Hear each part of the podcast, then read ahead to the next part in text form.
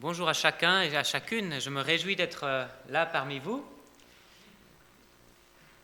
De temps en temps, une fois par an, ça fait du bien de descendre de Wörth et de, venir euh, ici dans le canton de Bouxwiller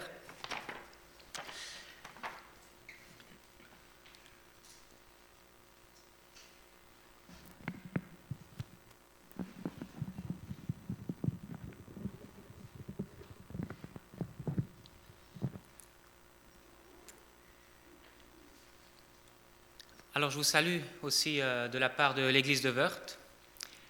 Euh, de temps en temps, on a des nouvelles, et puis sachez aussi euh, qu'on prie pour vous, pour votre assemblée. donc soyez salués très fraternellement. Qui est juge et qui est jugé?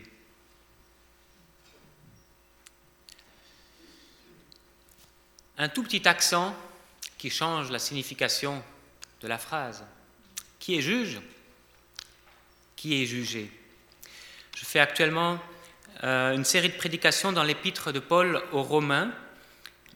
Et je suis au début, hein, on n'avance pas vite dans l'épître de Paul aux Romains, c'est très très dense. Euh, je suis au chapitre 2 et on n'y coupe pas, on arrive à un moment donné euh, sur le thème du jugement. On aimerait parfois pouvoir évacuer ce thème-là, se dire que le Dieu qu'on connaît est avant tout un Dieu d'amour qui n'a rien à voir avec le jugement. Mais ce n'est pas le cas. Notre Dieu a quelque chose à voir avec le jugement. Et d'ailleurs même l'Évangile, cette bonne nouvelle, a quelque chose à voir avec le jugement.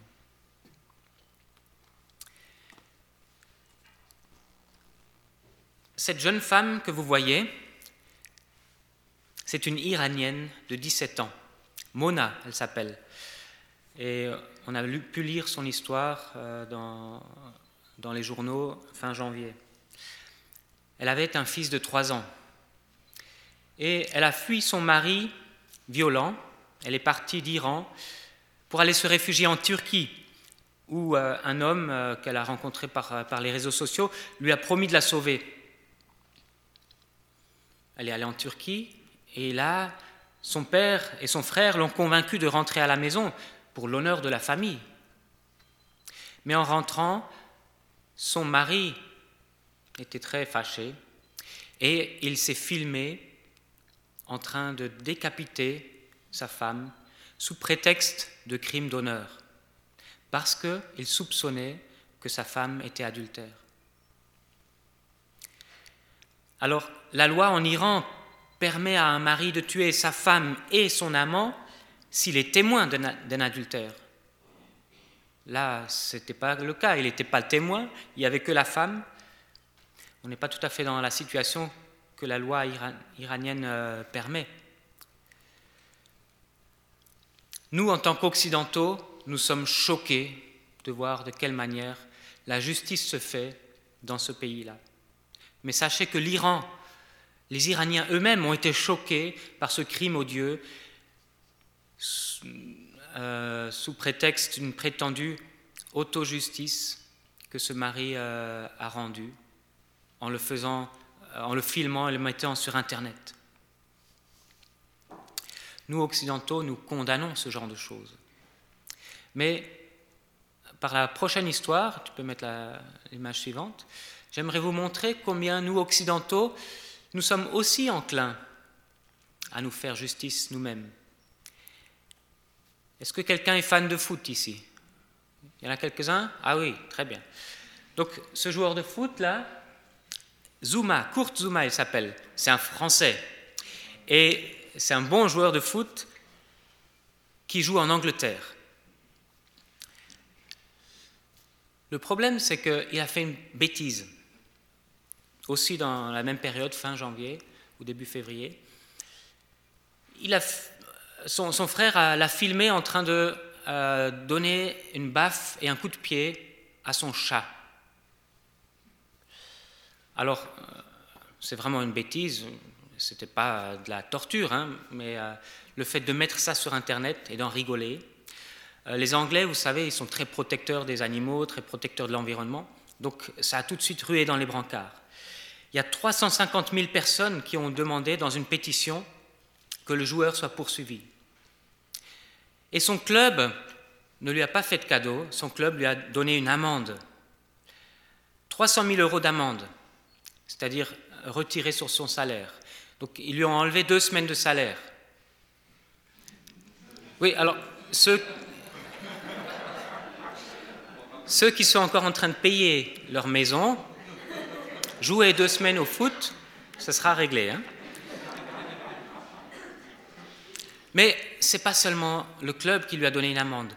Son sponsor, Adidas, a écrit depuis l'Allemagne qu'ils ont fait une enquête et qu'ils n'allaient plus le sponsoriser. La SPA britannique euh, confisque les chats et mène l'enquête en collaborant avec la police.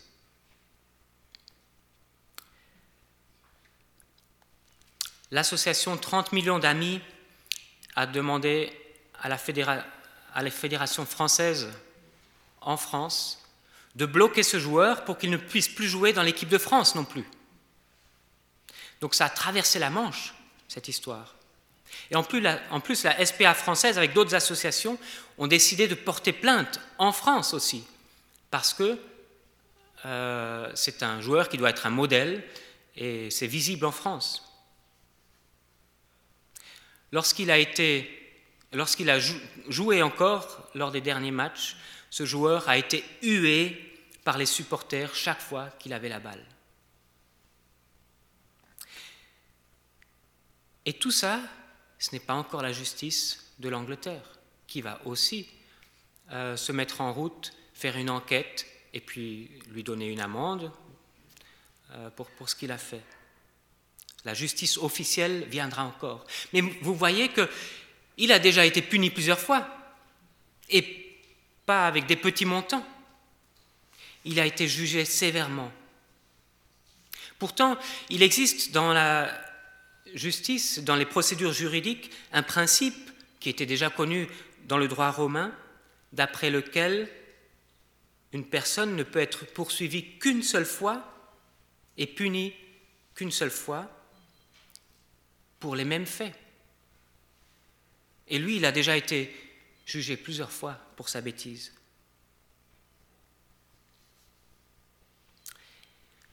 Il a été lynché dans les médias. Dans une émission qui est très à la mode, Touche pas à mon poste, certains se sont même permis de dire qu'il était digne de psychiatrie et que s'il a frappé un chat, il allait frapper une femme après. les médias se permettent de juger aussi, alors qu'eux-mêmes, sur bien des points, sont dignes d'être jugés. Celui qui dénonce ce mari iranien qui s'est fait justice se retrouve après à participer à son tour à une certaine justice autoproclamée envers ce joueur de foot l'Occident qui montre du doigt ce qui se passe en Iran ne fait pas beaucoup mieux. Peut-être moins grave, les faits sont moins graves, mais on est tous les mêmes. J'aimerais lire maintenant, après cette introduction, le texte dans Romains au chapitre 2. Si vous voulez lire avec moi, c'est les versets 1 à 16.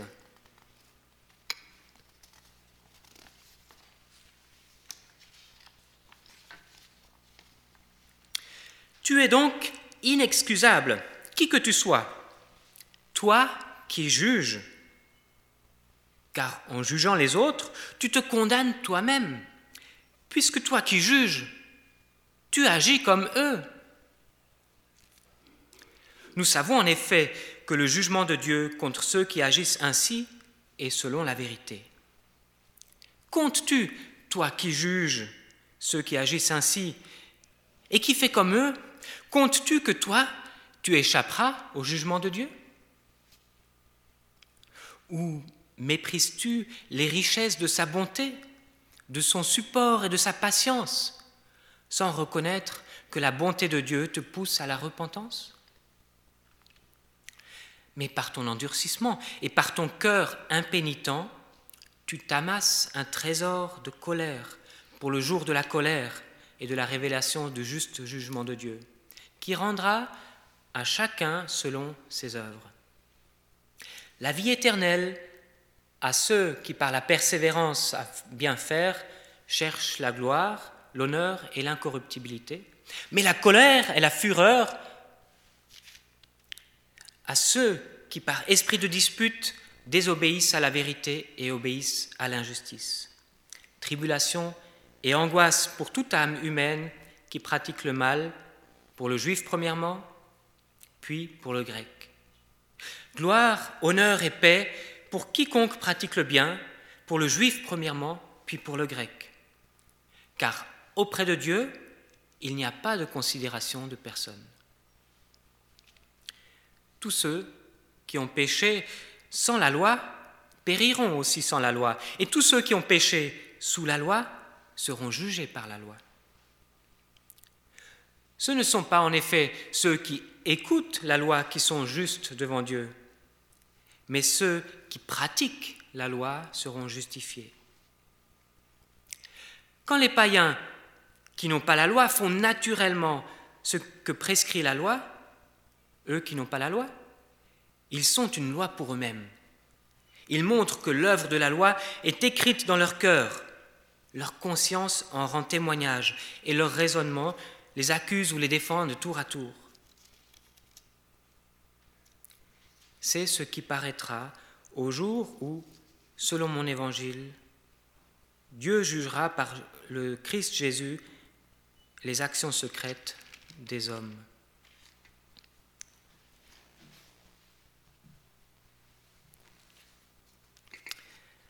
Voilà les différents points que nous allons euh, voir dans ce texte. D'abord, un avertissement. Attention, le jugement se retourne d'une certaine manière, contre celui qui juge. Et puis ensuite, ces questions. Est-ce que toi tu penses pouvoir échapper au jugement? En fait, le texte veut nous interpeller tous. Après, il y a cette présentation du jugement dernier. Qu'est-ce qui va se passer?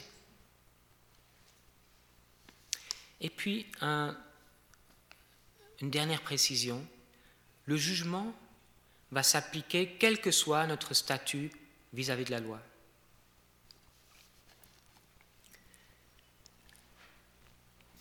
Attention, le jugement se retourne. Je relis le verset 1. Tu es donc inexcusable, qui que tu sois, toi qui juges, car en jugeant les autres, tu te condamnes toi-même, puisque toi qui juges, tu agis comme eux. le parapluie qui se retourne, hein. le jugement se retourne. L'apôtre Paul, dans le chapitre 1, parle à la troisième personne du singulier ou du pluriel. Il, eux. Et là, il passe au tu, toi. Il parle à la deuxième personne du singulier. Il, c'était les païens, les païens dont Paul a dressé un portrait au chapitre 1. Toi, maintenant Paul dit toi, qui que tu sois, un chrétien de Rome, quelqu'un d'origine juive, d'origine païenne? Tout à coup, Paul s'adresse à ceux qui étaient jusqu'à là contents d'entendre Paul dresser ce portrait horrible des païens, ceux qui sont méchants. Ils ne se sentaient pas concernés par ce portrait des païens. Et Paul veut s'adresser à eux maintenant. Paul leur dit, toi, qui que tu sois, toi qui juges ceux dont je viens de parler. En toute logique, si on ne fait pas partie de ceux dont Paul vient de parler, ceux qui ont des vies dissolues, alors il y a de grandes chances qu'on fasse partie de ceux qui jugent.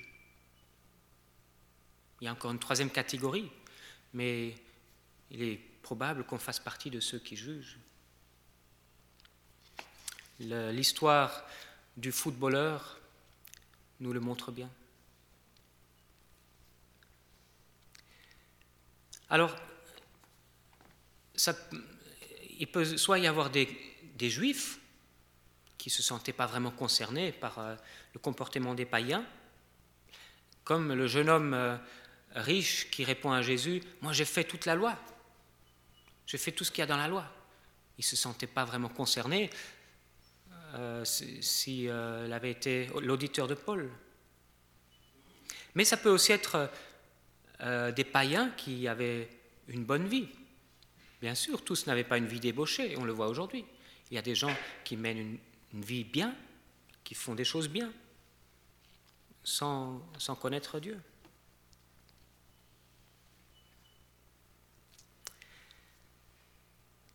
Paul dit ici que tous sont inexcusables. Tu es donc inexcusable.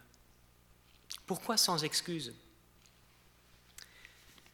Il dit parce que tu juges et tu agis toi-même de la même manière.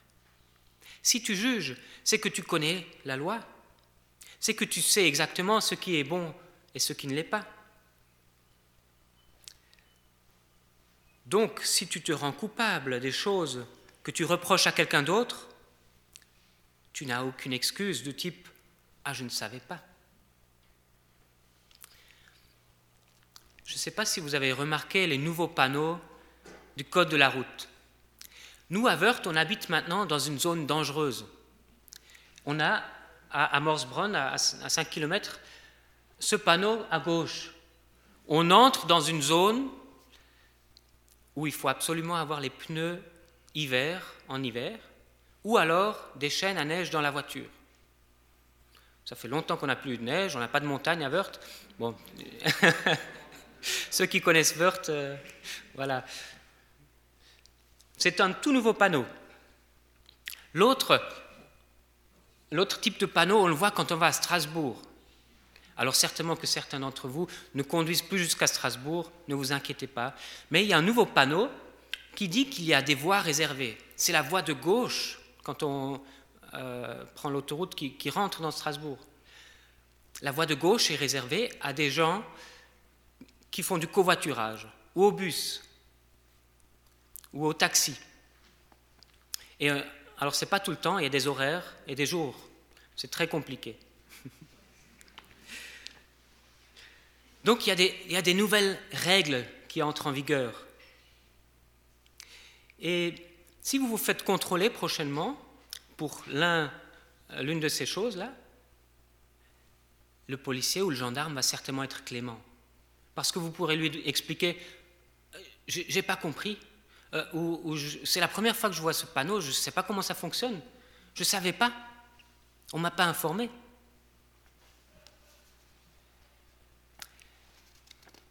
Vous pouvez avoir une excuse la première fois, mais la deuxième fois, le gendarme vous aura expliqué, et là, vous n'aurez plus d'excuses. Paul dit, vous êtes donc où tu es donc inexcusable.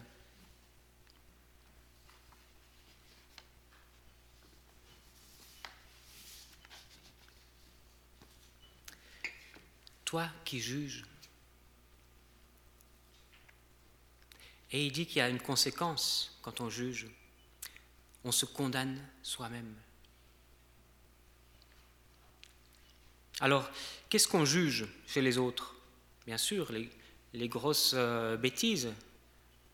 Mais le portrait que Paul dresse à la fin du chapitre 1, je crois qu'il nous concerne tous sur certains points. Il parle de ces hommes horribles qui accumulent toutes sortes d'injustices, de méchanceté, d'envie et de vices. On ne se sent peut-être pas encore trop concerné.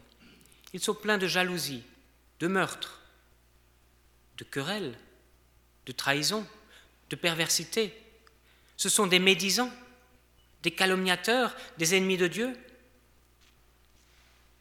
Et là, ça nous touche peut-être plus. Arrogants, orgueilleux, fanfarons, ingénieux à faire le mal.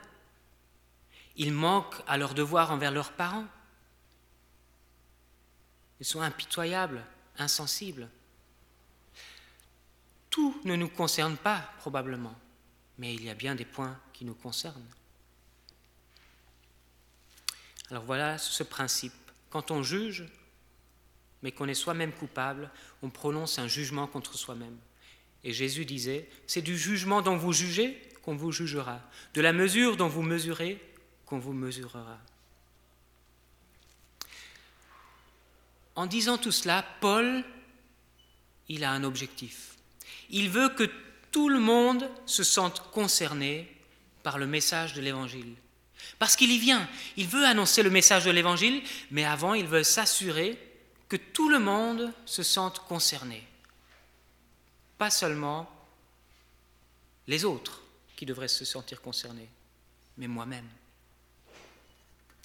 Donc après s'être adressé à des personnes qui ont ce comportement grossier, il s'adresse maintenant à tous, parce qu'il nous arrive à tous de pointer du doigt. Tu peux mettre la suivante. Alors est-ce que tu penses échapper toi-même au jugement? Je relis les versets 2 à 4. Nous savons en effet que le jugement de Dieu contre ceux qui agissent ainsi est selon la vérité. Comptes-tu, toi qui juges ceux qui agissent ainsi et qui fais comme eux, comptes-tu que toi tu échapperas au jugement de Dieu? Ou méprises-tu les richesses de sa bonté, de son support et de sa patience, sans reconnaître que la bonté de Dieu te pousse à la repentance? D'abord un, un, rappel. Dieu juge de manière juste. La justice de Dieu est 100% juste. Et ensuite cette question, mais est-ce que tu es aveugle? Est-ce que tu comptes échapper à un Dieu qui est 100% juste? Si, si tu es capable de juger les autres, c'est que tu connais la loi, mais tu ne la respectes pas. Et puis ensuite, cette question, est-ce que tu méprises la richesse de sa bonté? Est-ce que tu négliges la période de patience de Dieu qui est là pour te donner l'occasion de te repentir, de changer? Cela nous rappelle que nous sommes obligés de dépendre de la grâce de Dieu. Non pas que Dieu nous oblige à dépendre de lui, mais parce que nous sommes obligés, parce que nous nous sommes aventurés dans une impasse par notre péché. Et pour dépendre de la grâce de Dieu, il n'y a qu'un moyen. Il faut faire demi-tour pour sortir de cette impasse. Se repentir, ça veut dire faire demi-tour. Un vrai demi-tour. C'est pas juste chercher un détour qui nous ramène sur la route du péché un peu plus loin. Le vrai demi-tour de la repentance passe par la reconnaissance de son péché, passe par un vrai regret de son péché. Seigneur, je regrette vraiment ce que j'ai fait. Je suis coupable. La vraie repentance passe par une demande de pardon. Et c'est possible à cause de la croix. On vient devant la croix pour demander pardon à Dieu, parce qu'il a pourvu au pardon par la mort de son Fils. La repentance, la vraie repentance, passe par une volonté de changer d'attitude. On ne repart pas de la croix pour dire maintenant je continue comme avant on repart de la croix en disant Maintenant, je veux vivre autrement. Je veux que ça se voit. Alors, comme Esther nous le rappelait tout à l'heure, dans notre chemin de sainteté, il y a des hauts et des bas. Mais rien ne nous empêche de venir chaque jour à cette croix.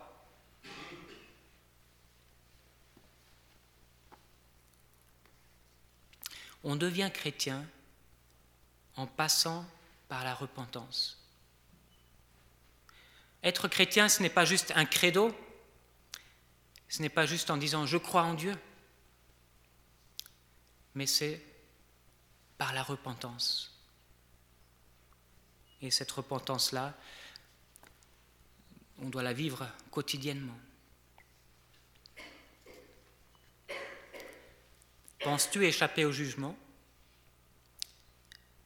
Méprises-tu la bonté de Dieu qui te pousse à la repentance? Alors le, texte continue en nous présentant ce que va être le jugement. Je continue au verset 5. Mais par ton endurcissement et par ton cœur impénitent, tu t'amasses un trésor de colère pour le jour de la colère et de la révélation du juste jugement de Dieu, qui rendra à chacun selon ses œuvres. La vie éternelle à ceux qui par la persévérance à bien faire cherchent la gloire, l'honneur et l'incorruptibilité mais la colère et la fureur à ceux qui, par esprit de dispute, désobéissent à la vérité et obéissent à l'injustice. Tribulation et angoisse pour toute âme humaine qui pratique le mal, pour le juif premièrement, puis pour le grec. Gloire, honneur et paix pour quiconque pratique le bien, pour le juif premièrement, puis pour le grec. Car c'est auprès de Dieu, il n'y a pas de considération de personne.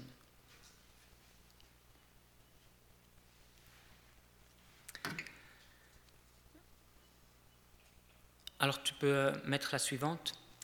Ce texte dense, on va, je vais juste présenter euh,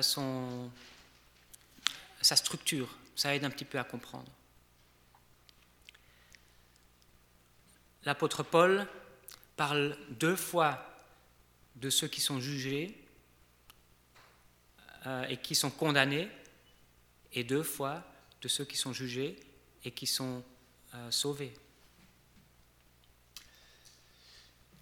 D'abord, il dit, ben, au jugement, Dieu rendra à chacun selon ce qu'il a fait, et ceux qui ont fait le bien, ils reçoivent la vie éternelle. Ceux qui cherchent la gloire en faisant le bien, donc pas leur propre gloire, mais la gloire de Dieu, ils auront la vie éternelle. Paul n'est pas en train de dire qu'on gagne le salut par les œuvres, puisqu'il vient de démontrer qu'on est tous condamnables. mais c'est une manière de dire ceux qui cherchent la gloire de Dieu et qui se sont repentis, qui ont changé de vie et donc qui font le bien maintenant, ceux-là auront la vie éternelle. Ça, c'est cadeau donné par Dieu. Par contre, ceux qui rejettent la, vérité et qui font l'injustice, ceux-là recevront la colère de Dieu. Cadeau en tout cas ce qui est donné par Dieu, ce sera la colère de Dieu. Puis après, on, passe euh, dans un autre point de vue, celui vécu par la personne. Eh bien, celui qui sera condamné, il vivra la tribulation, l'angoisse.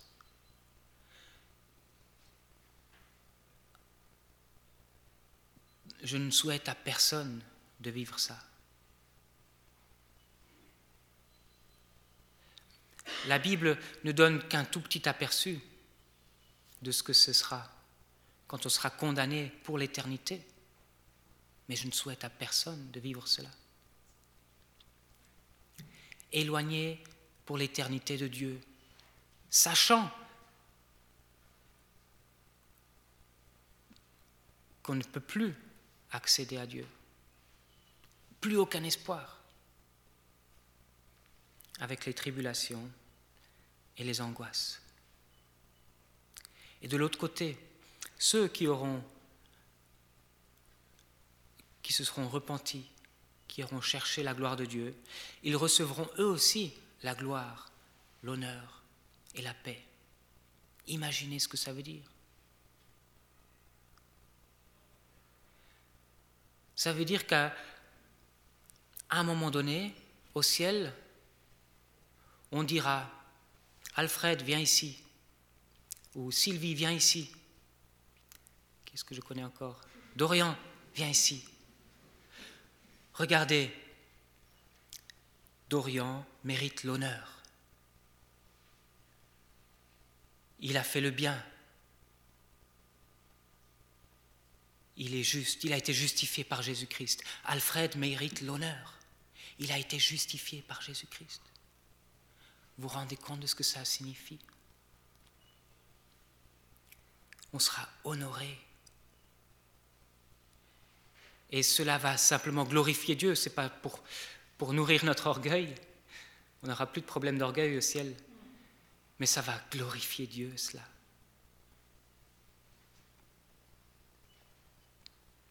Le texte précise encore que les Juifs seront jugés en premier et les païens ensuite.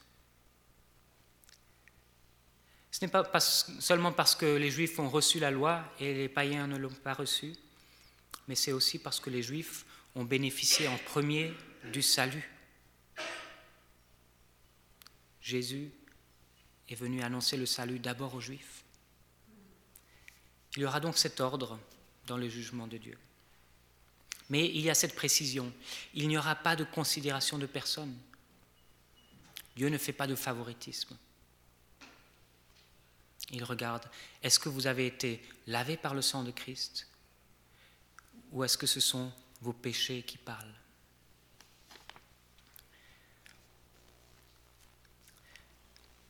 Il n'y aura pas de considération de personne. Et le texte précise encore que le jugement va s'appliquer, quel que soit notre statut vis-à-vis de la loi. Tous ceux qui ont péché sans la loi périront aussi sans la loi. Tous ceux qui ont péché sous la loi seront jugés par la loi. Ce ne sont pas en effet ceux qui écoutent la loi qui sont justes devant Dieu, mais ceux qui pratiquent la loi seront justifiés. Quand les païens qui n'ont pas la loi font naturellement ce qui est prescrit la loi, eux qui n'ont pas la loi, ils sont une loi pour eux-mêmes. Ils montrent que l'œuvre de la loi est écrite dans leur cœur. Leur conscience en rend témoignage et leur raisonnement les accuse ou les défendent tour à tour.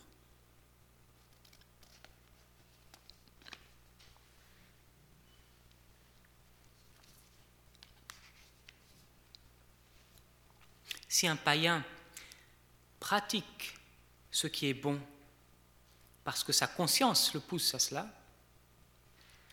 cela montre que d'une certaine manière, ils ont une loi qui est écrite dans leur cœur. La conscience. La conscience qui les juge et qui leur dit, attention, là tu fais mal. Alors, partant de cela, on pourrait tomber dans un piège, celui de chercher quelles sont les lois communes à toute l'humanité. On pourrait se dire, voilà donc ce qui est écrit dans la conscience de tous. Toutes les civilisations peut-être condamnent le meurtre, l'adultère. En fait, c'est un piège parce que on ne trouvera, on trouvera toujours une exception, une nation qui dit que quelque chose qui est mal, on peut le faire. On trouvera toujours une tribu pour déclarer ce que euh, bon, ce que les autres déclarent mauvais. Donc, il faut se rappeler que notre conscience, elle a malheureusement aussi été entachée par le péché. Elle a été froissée comme cette feuille de papier. Notre conscience était un outil utile pour nous prévenir de ce qui est bien ou mal. Mais on ne peut pas entièrement s'y fier. On peut suffisamment s'y fier pour se sentir accusé un jour ou l'autre. Mais on ne peut pas entièrement s'y fier pour dire qu'elle transmet euh, fidèlement la loi. J'ai discuté euh, il y a quelques années maintenant avec un théologien euh, de, un enseignant de, la faculté de théologie de Strasbourg, et qui m'a dit, mais qui définit ce que c'est le péché? Naïf comme j'étais, j'ai répondu, bah, dans la Bible. Alors, il m'a dit, oui, mais attends, il existe des cas, des situations. Et il m'a cité un peuple dans le Grand Nord où ils ont des pratiques d'échangisme une fois par année. Les hommes, les femmes échangent, de partenaires une fois dans l'année. Et puis il me dit, ben, ça a été démontré scientifiquement que c'est utile contre la consanguinité. Ah, c'est un avantage scientifique alors. Et il me dit, l'Église euh, protestante de là-bas, elle accepte cette tradition. Je n'ai pas su lui répondre à, ce moment-là, mais aujourd'hui, je saurais répondre. Le péché, ce qui est péché, n'est pas défini par une culture. C'est Dieu qui définit ce qui est bien ou qui est mal. Ce n'est pas telle culture ou telle culture qui définit ce qui est bien ou mal. Ce n'est pas parce que ça apporte quelques avantages que ce n'est plus un péché. Ce n'est pas parce que des gens le justifient que ce n'est plus un péché.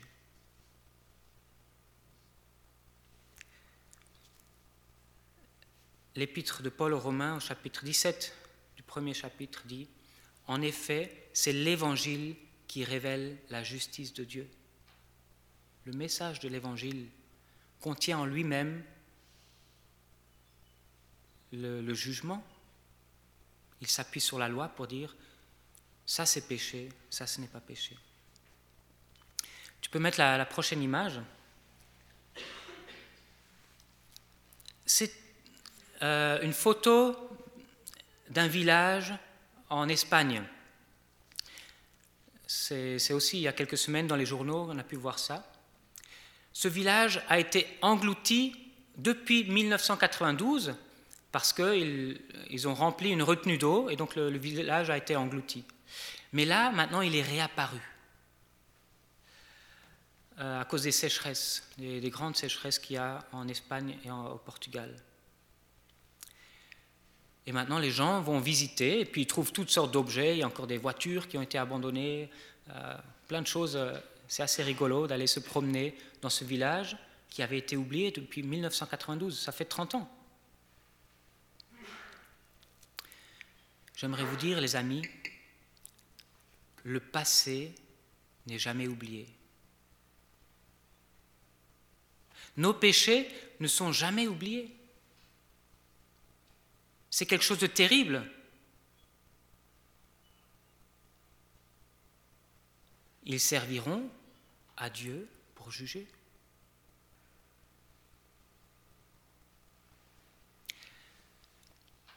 Vous vous demandez où je veux en venir? C'est Paul qui aimerait que tout le monde se sente concerné. Mais quand on a dit cette chose terrible, on a besoin d'une bonne nouvelle.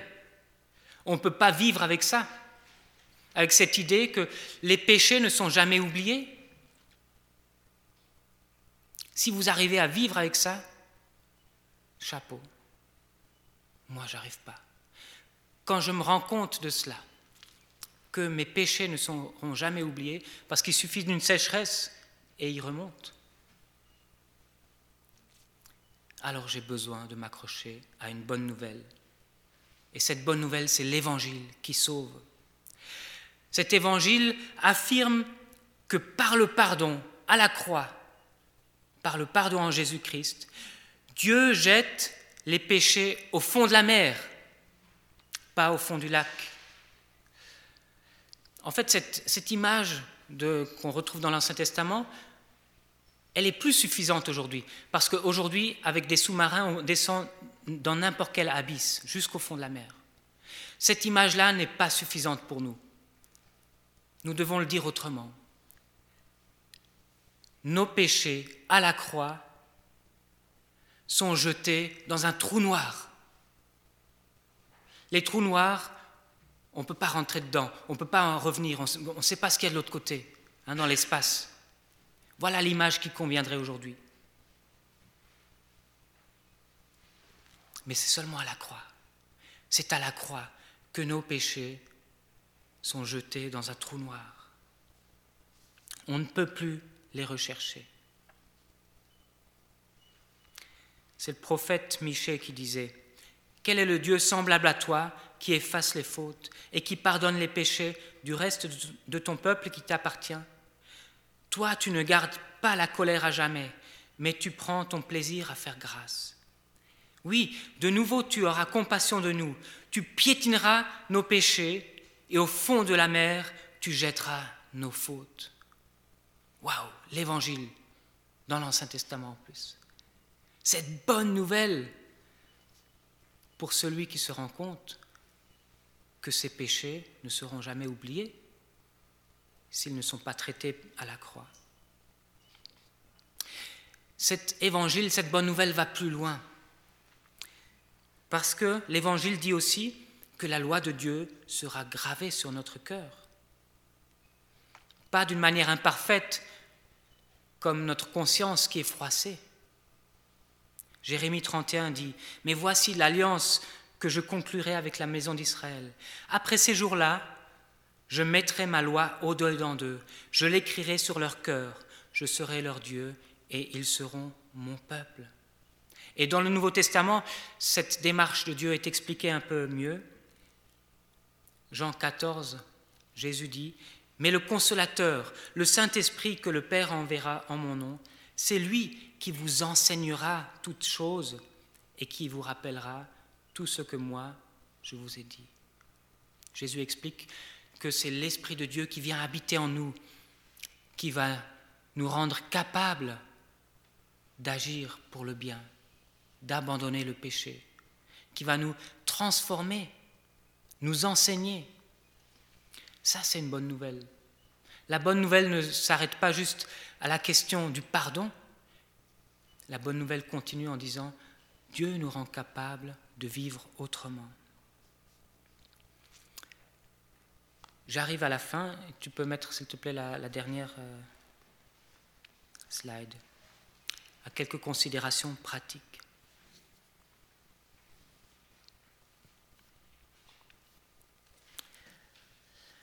L'évangile concerne tout le monde. Cet évangile qui contient un message de jugement, mais aussi une bonne nouvelle. Et cet évangile invite à la repentance. Peut-être que la question de la conversion, de la repentance, a parfois été trop peu présentée. Il y a une époque où, on entendait beaucoup ça, Billy Graham. Et puis après, ça ne fonctionnait plus, ce genre d'évangélisation. Peut-être que les jeunes ici ont grandi dans l'Église sans être régulièrement confrontés à cette question de la conversion. Peut-être que vous avez grandi dans l'Église ne sachant pas vraiment ce que c'est être chrétien, en pensant que on est chrétien parce qu'on croit en Dieu. Certains disent parfois, je ne sais pas exactement si ma conversion est réelle. Je me suis converti quand j'étais enfant. C'est pas grave. La repentance peut être vécu à nouveau aujourd'hui. Si tu te repens deux fois, c'est pas de trop. Aujourd'hui, si tu n'es pas sûr de ton statut devant Dieu, si tu as vécu une vraie conversion, si tu es passé par une repentance, tu penses que tu l'as peut-être déjà fait, c'est pas grave. Si tu te sens interpellé aujourd'hui, ne tarde pas. Repends-toi passe par ce processus où tu considères ton péché, tu reconnais ton péché, tu regrettes ton péché, parce que l'Esprit de Dieu te, t'aide à comprendre ce que c'est. Tu demandes pardon à la croix pour ton péché. Et tu changes de vie, tu décides de vivre autrement. Laisse-toi interpeller par l'Évangile aujourd'hui. Le deuxième point que j'aimerais vous laisser, c'est que cette grâce de Dieu, elle nous invite également, nous, à faire grâce. Toi qui juges, tu es donc inexcusable. Mais combien de fois sommes-nous ces juges? Soit parce que nous regardons à la télé et puis on dit Ah, encore On n'arrête pas de juger en fait. Peut-être notre voisin peut-être notre belle-mère, peut-être nos collègues de travail. C'est dans notre nature, malheureusement, de juger. Alors nous avons besoin de nous nourrir de la grâce de Dieu, de nous rappeler que nous dépendons de la grâce de Dieu pour à notre tour faire grâce, agir avec grâce envers tous ceux qui nous entourent. Et puis, une troisième chose que j'aimerais vous laisser. Réjouissons-nous de la gloire à venir. Rappelez-vous, un jour, Dieu dira, viens là-devant, tu es honoré parce que tu es déclaré juste. Toi que je ne connais pas, dont je ne connais pas les prénoms, Dieu dira, viens, honorons-le, il a eu une vie juste grâce au sang de Jésus-Christ. Et cette perspective-là, elle est fantastique. Nous devons en parler plus souvent. C'est celle-là qui doit nous, motiver. C'est celle-là qui doit être notre espérance et qui doit nous permettre de passer au travers des épreuves, au travers du feu. Réjouissons-nous de la gloire à venir. Il y a un jugement, mais pour ceux qui sont en Christ, il y a la gloire, l'honneur et la paix et la vie éternelle, pour reprendre tous les éléments de ce texte. J'aimerais prier.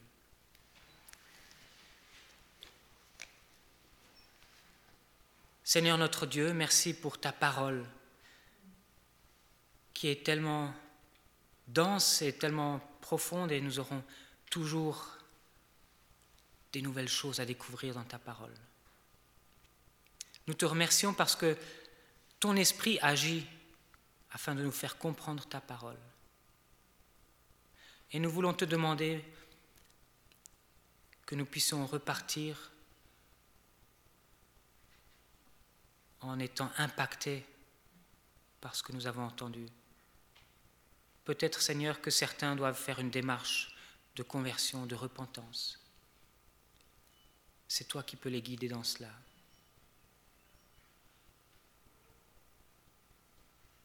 Nous te prions d'agir maintenant. Amen.